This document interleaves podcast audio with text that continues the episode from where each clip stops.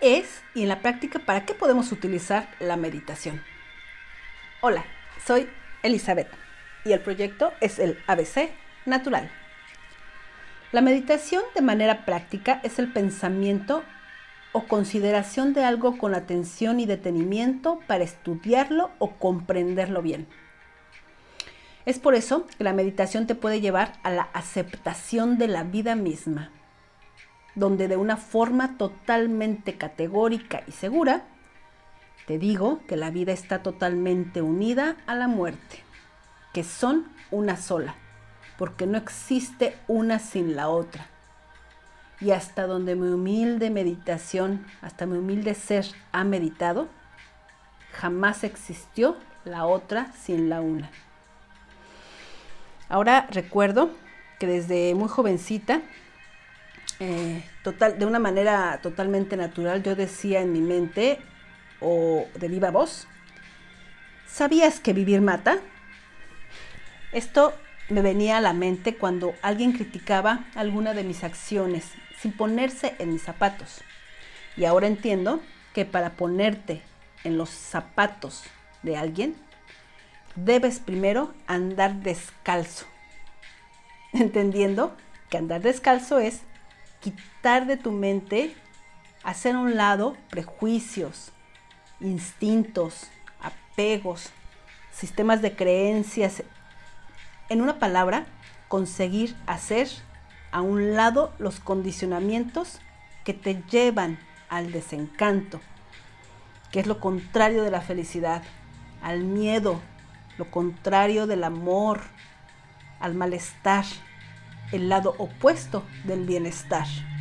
Y así podría nombrarte infinidad de sentimientos contrarios a lo que al final de cuentas yo estoy segura que merecemos porque merecemos el bienestar, la buena salud y la felicidad, que no va en contra de lo único e ineludible que es vivir y morir.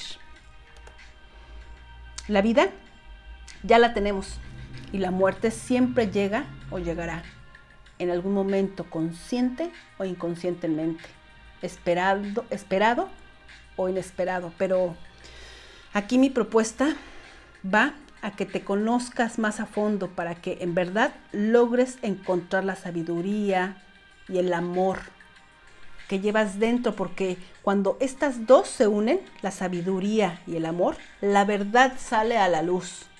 ¿Qué es la luz? De manera práctica es la aceptación. Y ya no digo más porque obviamente tú sacarás tus conclusiones. Así que si gustas acompañarme, te leeré de viva voz meditaciones que en verdad no tienen nada que ver con lo, que, con lo tradicional y con lo que te estás imaginando. Atrévete, tan solo escúchalas, medítalas y suéltalas. Pero claro, solo si así lo quieres, porque recuerda que tú, solo tú, tienes el poder. Estas meditaciones están recopiladas del libro Una llamada al amor, conciencia, libertad y felicidad. Autor Anthony de Melo. Tony fue precursor de la espiritualidad, que para mi gusto fue sumamente práctica y se dice que vivió lleno de compasión y amor por todos los seres y todas las cosas, y se deleitaba con todo y con nada. Así es que comenzamos.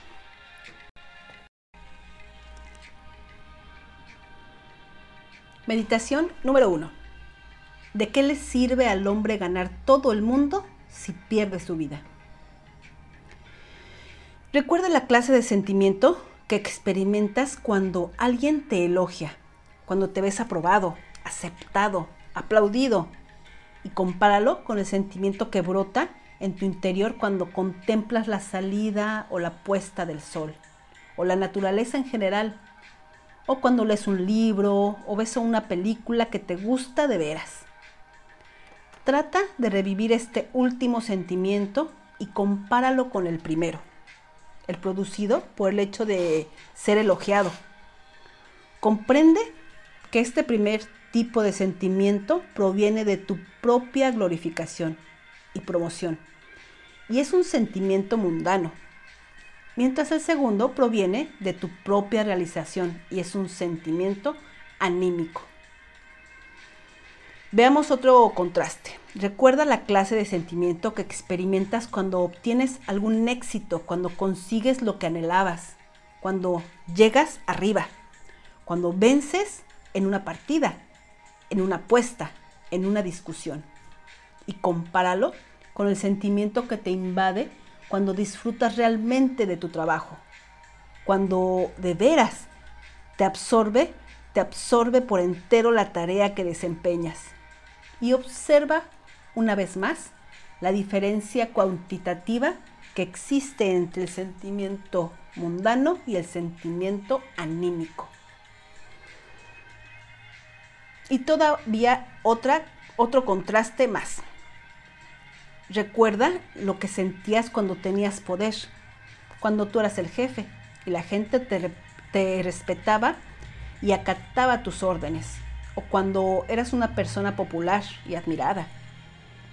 Y compara ese sentimiento mundano con el sentimiento de intimidad y compañerismo que has experimentado cuando has disfrutado a tope la compañía de un amigo o de un grupo de amigos con los que te has reído y divertido de veras.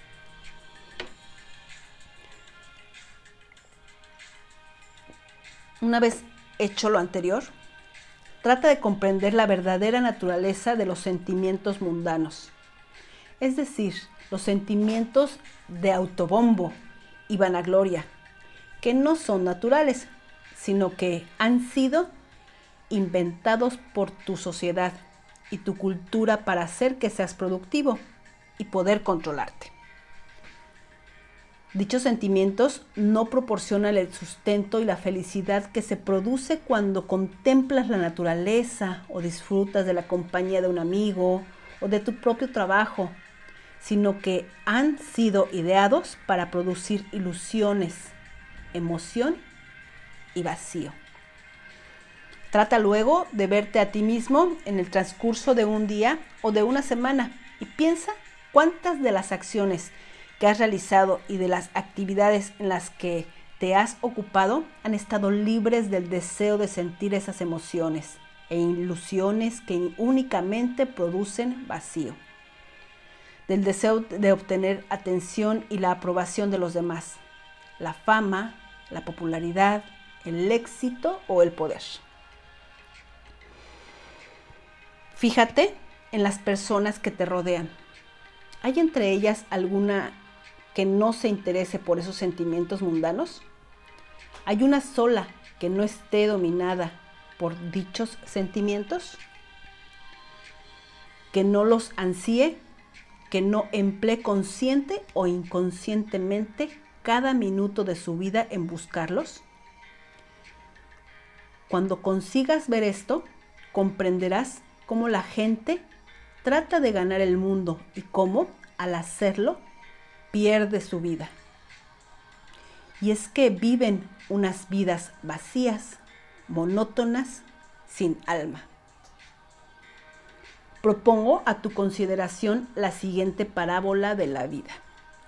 Un autobús cargado de turistas atraviesa una hermosísima región llena de lagos, montañas, ríos y praderas.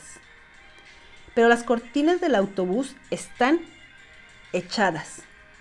Y los turistas, que no tienen el menor o la menor idea de lo que hay al otro lado de la ventanilla, se pasan el viaje discutiendo sobre quién debe ocupar el mejor asiento del autobús, a quién hay que aplaudir, quién es el más digno de consideración. Y así, siguen hasta el final del viaje. Fin. Gracias. Gracias. Gracias. Hasta mañana. Espero de verdad de corazón que te permita reflexionar, meditar un momento y que tú, solo tú, llegues a tus más claras y verdaderas conclusiones. Hasta mañana. Bye bye.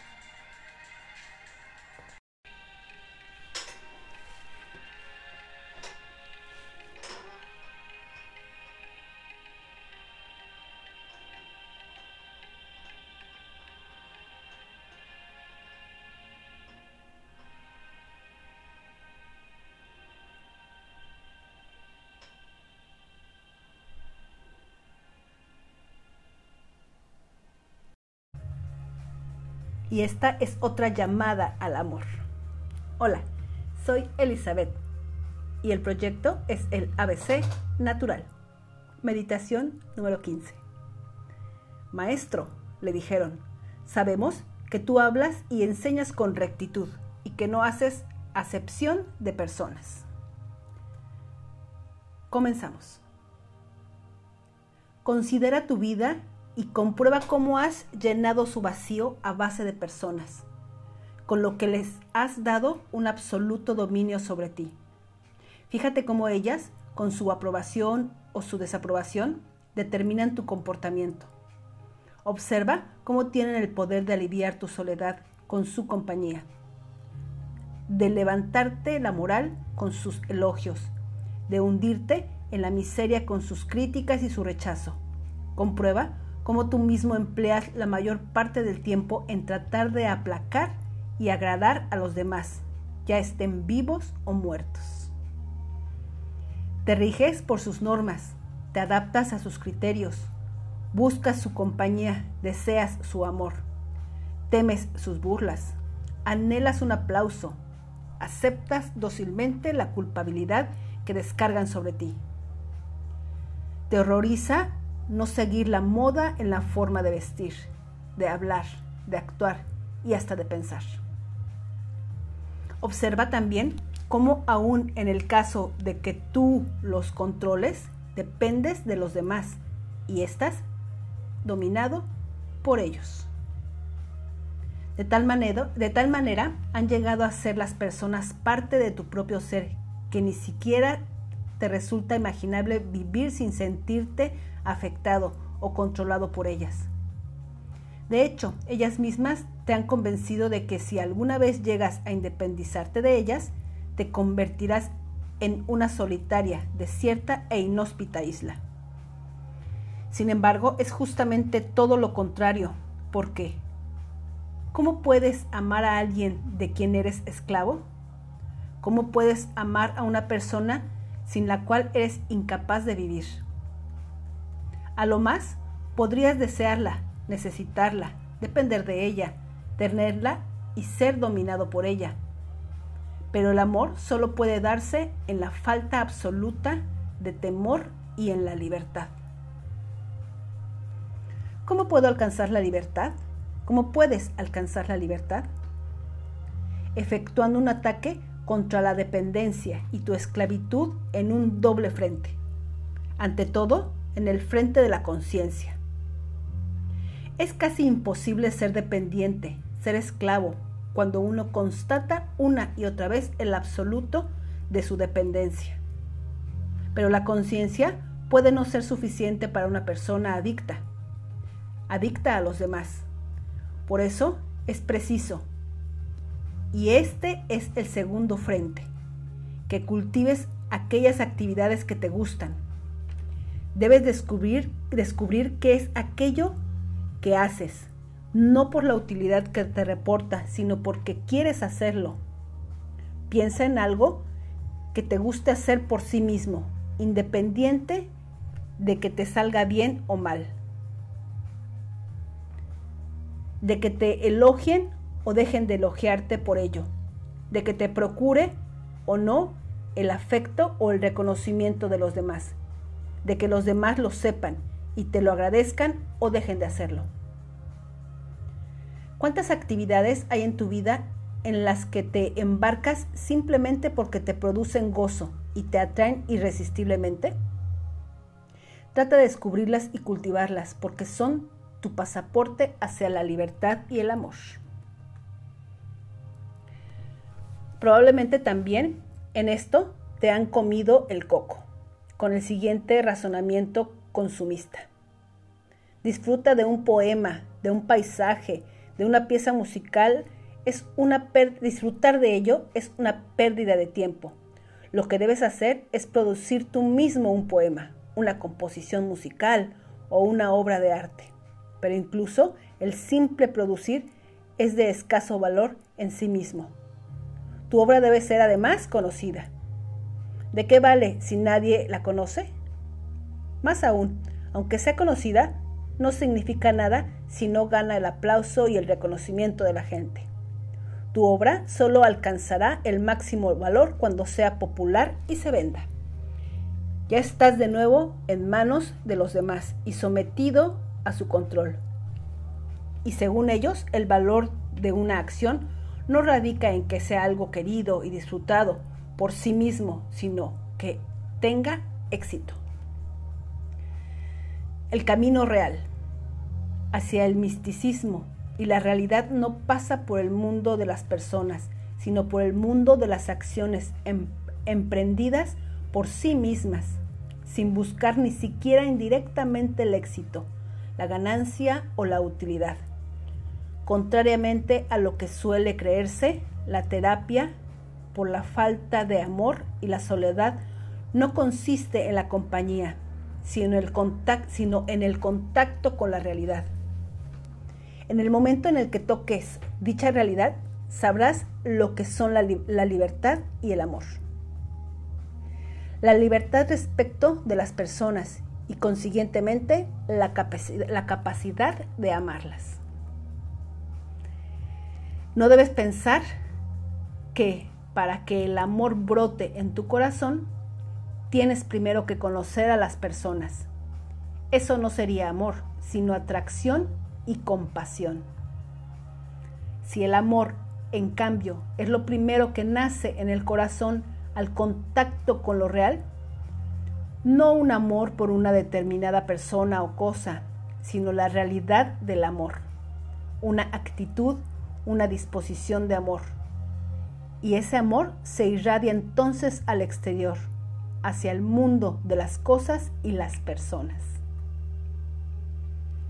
Si deseas que este amor exista en tu vida, debes liberarte de tu dependencia interna respecto a las personas, tomando conciencia de ella y emprendiendo actividades que te guste realizar por sí mismas.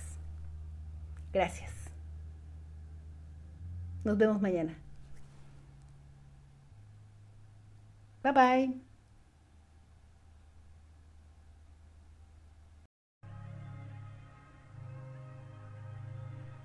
Una llamada al amor. Hola, soy Elizabeth y el proyecto es el ABC Natural. Continúo con la meditación número 31. Por eso estad también vosotros preparados, porque cuanto cuando menos lo esperéis, vendrá el Hijo del Hombre. Así dice, y comenzamos. Tarde o temprano brota en todo corazón humano el deseo de santidad, de espiritualidad, de Dios, o como se le quiera llamar. Oímos los místicos hablar de una divinidad que les envuelve por todas partes, que está a nuestro alcance y que, si fuéramos capaces de descubrirla, podría ser que nuestras vidas, nuestras vidas tuvieran sentido y fueran ricas y hermosas. La gente tiene una vaga idea a ese respecto y por ello lee libros y consulta a los gurús tratando de averiguar qué es lo que deben hacer para obtener una cosa tan esquiva que llamamos santidad o espiritualidad, para lo cual prueban toda clase de métodos, técnicas, ejercicios espirituales y fórmulas, y al cabo de años de inútiles esfuerzos, acaban desanimados y confundidos, y se preguntan en qué se habrán equivocado. Y por lo general se culpan a sí mismos. Si hubiera practicado las, técnicas con mayor regularidad, si hubieran sido más fervorosas o más generosos, lo habría logrado. ¿Lograr qué? De hecho, no tienen muy claro en qué consiste esa santidad que andan buscando, aunque sí saben ciertamente que sus vidas siguen siendo un fracaso y que ellos siguen siendo unos seres angustiados, inseguros, llenos de miedo, resentidos, despiadados, avaros, ambiciosos y manipuladores. Por eso vuelven a emprender con renovado ímpetu el esfuerzo y el trabajo que creen imprescindible para alcanzar su objetivo. Nunca han parado a considerar algo tan simple como es el hecho de que sus esfuerzos no van a llevarles a ninguna parte. Lo único que van a conseguir con sus esfuerzos es empeorar las cosas, del mismo modo que empeoran las cosas al intentar apagar un fuego con más fuego. El esfuerzo no produce el crecimiento, sea cual sea la forma que adopte. La fuerza, la costumbre, una determinada técnica o un determinado ejercicio espiritual. El esfuerzo no origina el cambio. A lo más conduce a la represión y a encubrir el verdadero mal. El esfuerzo si puede modificar la conducta, sí, sí lo puede, pero no cambia a la persona. Piensa en la, en la mentalidad que subyace a la pregunta. ¿Qué debo hacer para alcanzar la santidad o la espiritualidad? Es algo así como preguntar, ¿cuánto dinero tengo que gastar para comprar tal cosa? ¿Qué sacrificio debo hacer? ¿A qué disciplina tengo que someterme? ¿Qué clase de meditación debo practicar para obtenerlo? Imagínate a un hombre que deseara obtener el amor de una mujer y para ello tratara de mejorar su apariencia, reconstruir su cuerpo, cambiar su conducta y practicar técnicas de seducción. De hecho, no vas a conseguir el amor de los demás a base de practicar técnicas, sino a base de ser una determinada clase de persona. Y esto no se logra con esfuerzos, ni con técnicas de ningún tipo. Lo mismo sucede con la espiritualidad y la santidad. No depende de lo que hagas. No se trata de una mercancía que pueda comprarse ni de un premio que pueda ganarse. Depende de lo que seas. La santidad, la espiritualidad, no es un logro, es una gracia. Una gracia llamada conciencia, visión, observación, comprensión. Solo con que encendieras la luz de la conciencia y te observaras a ti mismo y cuánto te rodea a lo largo del día, solo con que te vieras reflejado en el espejo de la conciencia del mismo modo que ves a tu rostro reflejado en un espejo de cristal, es decir, con fidelidad y claridad, tal como eres, sin la menor distorsión ni el menor añadido, y observarás dicho reflejo sin emitir juicio ni condena de ningún tipo experimentarías los maravillosos cambios de toda clase que se producen en ti. Lo que ocurre es que no puedes controlar dichos cambios, ni eres capaz de planificarlos de antemano, ni de decidir cómo y cuándo tienen que producirse. Es esta clase de conciencia que no emite juicio la única capaz de sanarte, de cambiarte y de hacerte crecer, pero lo hace a su manera y a su tiempo. ¿De qué debes ser consciente concretamente? De tus reacciones y de tus relaciones. Cada vez que estás en presencia de una persona, la que sea y en la situación que sea, tienes toda clase de reacciones positivas y negativas. Estudia esas reacciones. Observa cuáles son exactamente y de dónde provienen sin reconvención o culpabilización de ningún tipo, incluso sin deseo alguno y sobre todo sin tratar de cambiarlas. Eso es todo lo que hace falta para que brote la santidad, la espiritualidad. Pero, ¿no constituye la conciencia en sí misma un esfuerzo? No, si la has percibido aún, no sea más que una vez, porque entonces comprenderás que la conciencia es un placer, el placer de un niño que sale asombrado a descubrir el mundo. Porque incluso cuando la conciencia te hace descubrir en ti que te desagradan, siempre ocasiona liberación y gozo. Entonces sabrás que la vida inconsciente no merece ser vivida, porque está excesivamente llena de oscuridad y de dolor. Si al principio sientes pereza en practicar la conciencia, no te violentes. Sería un esfuerzo más. Limítate a ser consciente de tu pereza, sin juzgar ni condenar. Comprenderás entonces que la conciencia requiere el mismo esfuerzo que el que tiene que realizar un enamorado para acudir junto a su amada, o un hambriento para comer, o un montañero para escalar la montaña de sus sueños.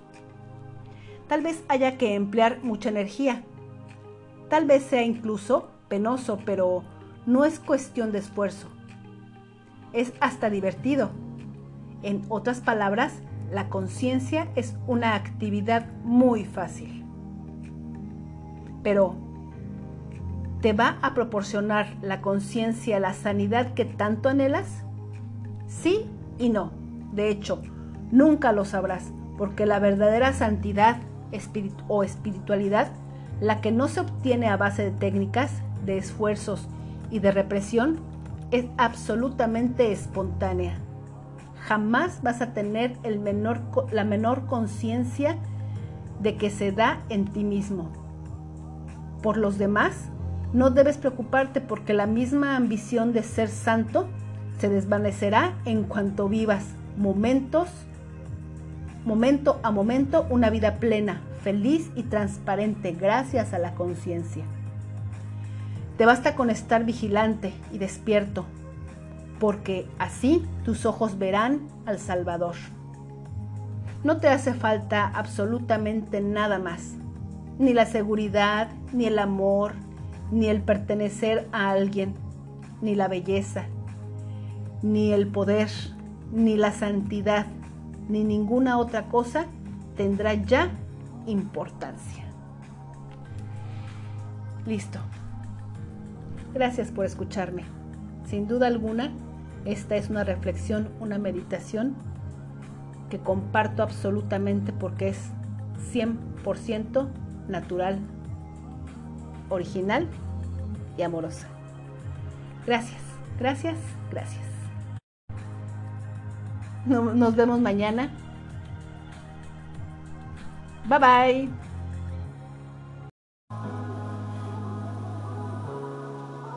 Un llamado al amor.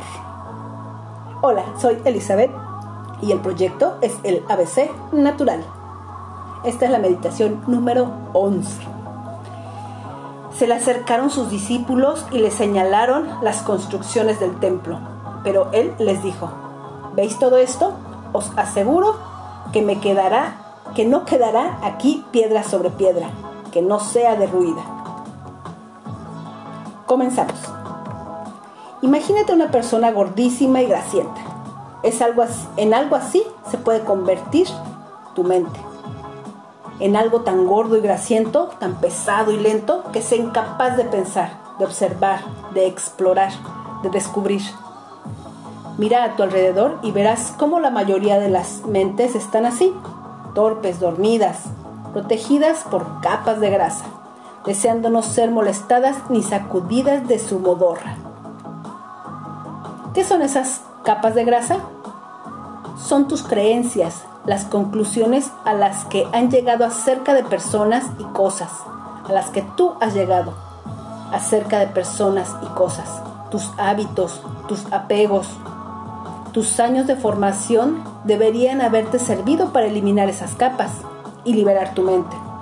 En cambio, tu sociedad y tu cultura, que han recibido, recubierto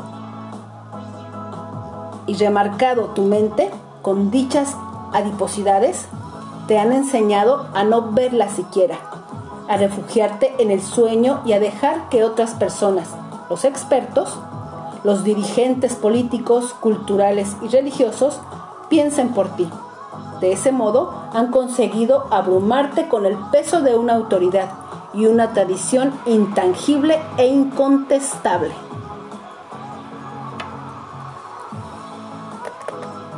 Veamos esas capas, una por una. La primera son tus creencias.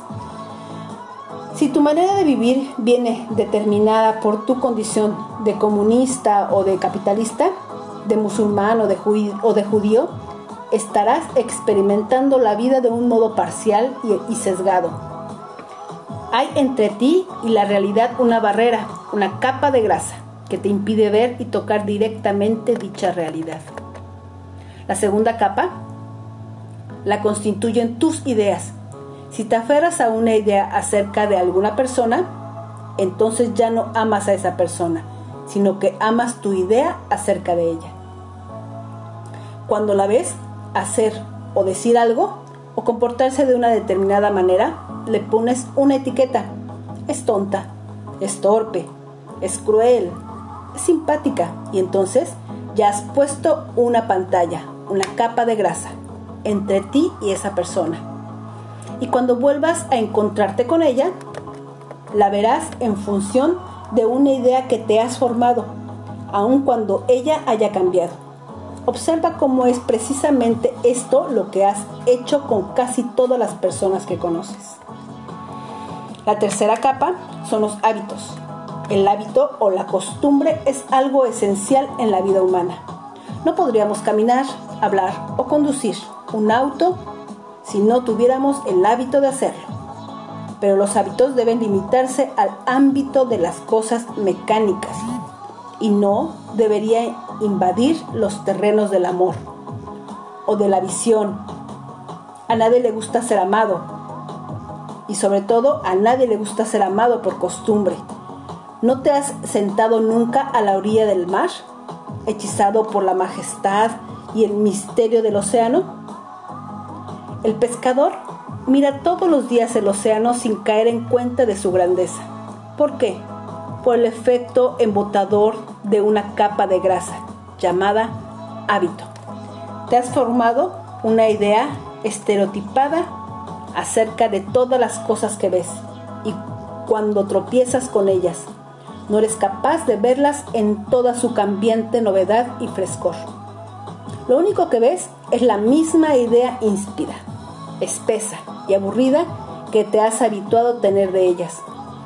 Y así es como tratas y te relacionas con las personas y las cosas, sin frescor ni novedad de ningún tipo, sino de esa forma torpe y rutinaria, generador, generador de costumbres. Eres incapaz de mirar de una manera más creativa porque al haber adquirido el hábito de tratar con el mundo y con la gente, puedes activar el piloto automático de tu mente e irte a dormir. La cuarta capa, formada por tus apegos y tus miedos, es la más fácil de ver. Recubre con una espesa capa de apego o de miedo y de aversión por consiguiente. Cualquier cosa o persona y en ese mismo instante dejarás de ver a esa cosa o persona como realmente es. Y para comprobar cuán cierto es esto, basta con que recuerdes a alguna de las personas que te desagradan o temes, o a las que te, o, a las que te sientes apegado.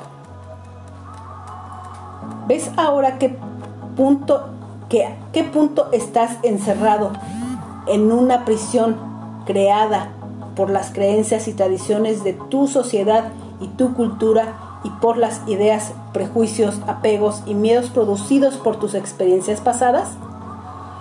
Hay una serie de muros que rodean tu prisión de forma que te resulta casi imposible evadirte de ella y entrar en contacto con toda la riqueza de vida y de amor que hay en el exterior. Y sin embargo, lejos de ser imposible, es realmente fácil y grato. ¿Qué hay que hacer? Cuatro cosas. Primera, Reconoce que estás encerrado entre los muros de una prisión y que tu mente se ha quedado dormida. A la mayoría de las personas ni siquiera se les ocurre verlo, por lo que viven y mueren encarceladas. Y la mayoría también acaba siendo conformista y adaptándose a la vida de dicha prisión. Algunos salen reformados y luchan por unas mejores condiciones de vida en la prisión, una, una mejor iluminación, una mejor ventilación. Y casi nadie se decide a ser un rebelde, un revolucionario que echa abajo los muros de la prisión. Solo podrás ser revolucionario cuando consigas ver antes que nada dichos muros. Segunda, contempla los muros. Emplea horas enternas simplemente en observar tus ideas, tus hábitos, tus apegos, tus miedos, sin emitir juicio ni condena de ningún tipo. Limítate a mirarlos y se derrumbarán. Tercera, emplea también algún tiempo en observar las cosas y personas que te rodean.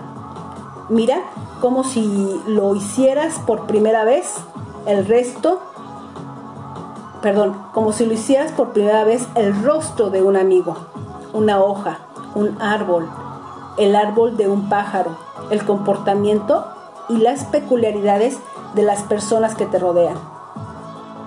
Mira todas esas cosas de veras y seguro que habrás de verlas tal como son en realidad, sin el efecto embotador y deformante de tus ideas y hábitos. Cuarta, y más importante, siéntate tranquilamente y observa cómo funciona tu mente. De lo que brota sin cesar un flujo de pensamientos, sensaciones y reacciones. Dedica largos ratos a observar todo ello del mismo modo en que contemplas un río y una película. No tardarás mucho en descubrir que es aún más interesante, vivificante y liberador. Después de todo, ¿acaso puedes afirmar que estás vivo si ni siquiera ¿Eres consciente de tus propios pensamientos y reacciones? Se dice que la vida inconsciente no merece ser vivida. Podrías podría afirmarse que ni siquiera puede ser llamada vida, porque es una existencia mecánica de robot, porque se parece más al sueño, a la falta de sentido, a la muerte. Y sin embargo, es esto lo que la gente llama vida humana.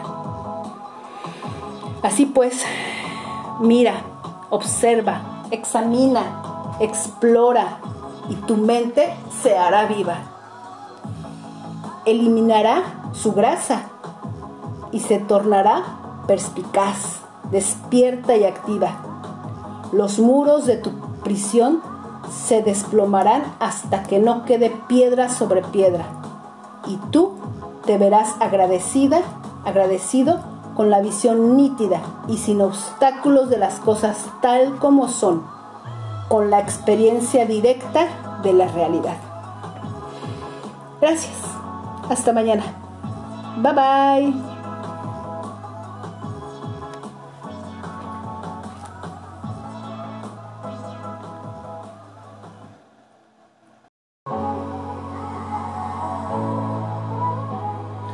Llamada al amor. Hola, soy Elizabeth y el proyecto es el ABC Natural. Ahora voy a continuar con la meditación número 27. Si quieres saber lo que significa ser feliz, observa una flor, un pájaro, un niño. Ellos son imágenes perfectas del reino, porque viven el eterno ahora, sin pasado ni futuro. Por eso no conocen la culpa y la inquietud que tanto atormenta a los seres humanos. Están llenos de la pura alegría de vivir y de deleite, no tanto en las personas o las cosas, cuanto en la vida misma. Mientras tu felicidad está originada o sostenida por algo o alguien exterior a ti, seguirás en la, en la región de los muertos. El día en que seas feliz, sin razón alguna, el día que goces con todo y con nada, ese día sabrás que has descubierto ese país de la alegría interminable que llamamos el reino. encontrar el reino es lo más fácil del mundo, pero también lo más difícil. Es fácil porque el reino está a tu alrededor y aún dentro de ti mismo. Y lo único que tienes que hacer es extender tu mano y tomar posesión de él. Y es difícil, porque si deseas poseer el reino, no puedes poseer nada más. Es decir, debes acceder a lo más hondo de ti mismo, sin apoyarte de nada ni de nadie, arrebatando a todos y a todo, para siempre, el poder de estremecerte, de emocionarte y de darte una sensación de seguridad o de bienestar. Para lo cual, lo primero que necesitas es ver con absoluta claridad esta contundente verdad. Contrariamente a lo que tu cultura y tu religión te han enseñado, nada, absolutamente nada puede hacerte feliz. En el momento en el que consigas ver esto, dejarás de ir de una ocupación a otra, de un amigo a otro, de un lugar a otro, de una técnica espiritual a otra, de un gurú a otro. Ninguna de estas cosas puede proporcionarte ni un solo minuto de felicidad. Lo más que pueden ofrecerte es un, es un entremecimiento pasajero, un placer que al principio crece en intensidad, pero que se convierte automáticamente en dolor en cuanto los pierdes, y en hastío si se prolonga indefinidamente. Piensa en las innumerables personas y cosas que tanto te han entusiasmado en el pasado. ¿Qué ha sucedido? En cada caso, han acabado produciéndote sufrimiento o aburrimiento, ¿no es verdad? Es absolutamente esencial que consigas ver esto porque mientras no lo hagas, no habrá posibilidad alguna de que descubras el reino de la alegría. La mayoría de las personas no están preparadas para verlo en tanto no hayan padecido repetidas veces la desilusión y la tristeza. Y aún así, solo una persona entre un millón siente el deseo de ver. Los demás, la inmensa mayoría, se limitan a seguir llamando patéticamente a la puerta de otras criaturas, mendigando sin recato, implorando afecto, aprobación, consejos, poder, honor, éxito. Y es, y es que no se niegan obstinadamente a entender que la felicidad no está en esas cosas. Si buscas dentro de tu corazón, descubrirás algo que te permitirá entender. Una chispa de desencanto y descontento que, si se atiza, se convertirá en fuego devastador, devastador que consumirá todo el mundo ilusorio en el que vives desvelando así antes tus asombrados, ante tus asombrados ojos el reino en el que sin sospecharlo siquiera has estado viviendo siempre. ¿Te has sentido alguna vez asqueado de la vida, mortalmente aburrido de huir constantemente de miedos y de ansiedades? ¿Cansado de mendigar, harto de dejarte arrastrar por tus apegos y tus adicciones? ¿Has sentido alguna vez la absoluta falta de sentido de luchar para conseguir un título, encontrar un trabajo y dedicarte a experimentar el aburrimiento de la vida o si eres una persona que no puede parar quieta, vivir en una confusión emocional originada por aquellas cosas que te afanan por conseguir. Si lo has sentido y difícilmente habrá un ser humano que no lo haya hecho, entonces la llama, la llama divina del descontento ha prendido en tu corazón. Y es el momento de alimentarla antes de que la apaguen los rutinarios quehaceres de la vida. Es la ocasión que te depara el destino para que simplemente encuentres el momento de escapar y examinar tu vida, permitiendo que la llama siga creciendo mientras lo haces, negándote a permitir en cambio, que nada en el mundo te distraiga de esa tarea. Es el momento de que comprendas que no hay absolutamente nada ajeno a ti, que pueda proporcionarte una alegría duradera, pero en el instante mismo en el que lo hagas, comprobarás que en tu corazón nace un temor. ¿El temor a qué? Si das pábulo al descontento, este se convierte en una pasión eh, devorada que se apodera de ti y te haga rebelarte contra todo tipo de contra contra todo cuanto tu cultura y tu religión consideren estimable, contra toda una forma de pensar, sentir y percibir el mundo que ellas, tu cultura y tu religión, te han obligado a aceptar. Ese, fuego devorador no se limita a poner en peligro tu nave, sino que la reducirá a cenizas. De pronto te encontrarás viviendo en un mundo del todo diferente, infinitamente alejado del mundo de las personas que te rodean, porque todo cuanto lo demás, cuanto los demás estiman y por lo que claman sus corazones, como el honor, poder, aceptación, aprobación, seguridad, riqueza, es visto como la hedionda, repugnante y nauseabunda basura que en realidad es. Wow. Y todo aquello de lo que los demás huyen sin parar, ya no volverá a infundirte terror. Te has vuelto una persona serena, intrépida y libre, porque has abandonado tu mundo ilusorio y has entrado en el reino. Ahora bien, no confundas este descontento divino con la desesperación que a veces induce a la gente a la locura y al suicidio en cuyo caso no se, no se trataría del impulso místico hacia la vida, sino del impulso neurótico hacia la autodestrucción. Ni lo confundas tampoco con el gemoteo de quienes no hacen más que quejarse de todo. Estas personas no son místicos, sino palmazos en constante compañía en favor de una mejora en sus condiciones carcelarias cuando lo que necesitan sería abrir las puertas de su prisión y salir a la libertad.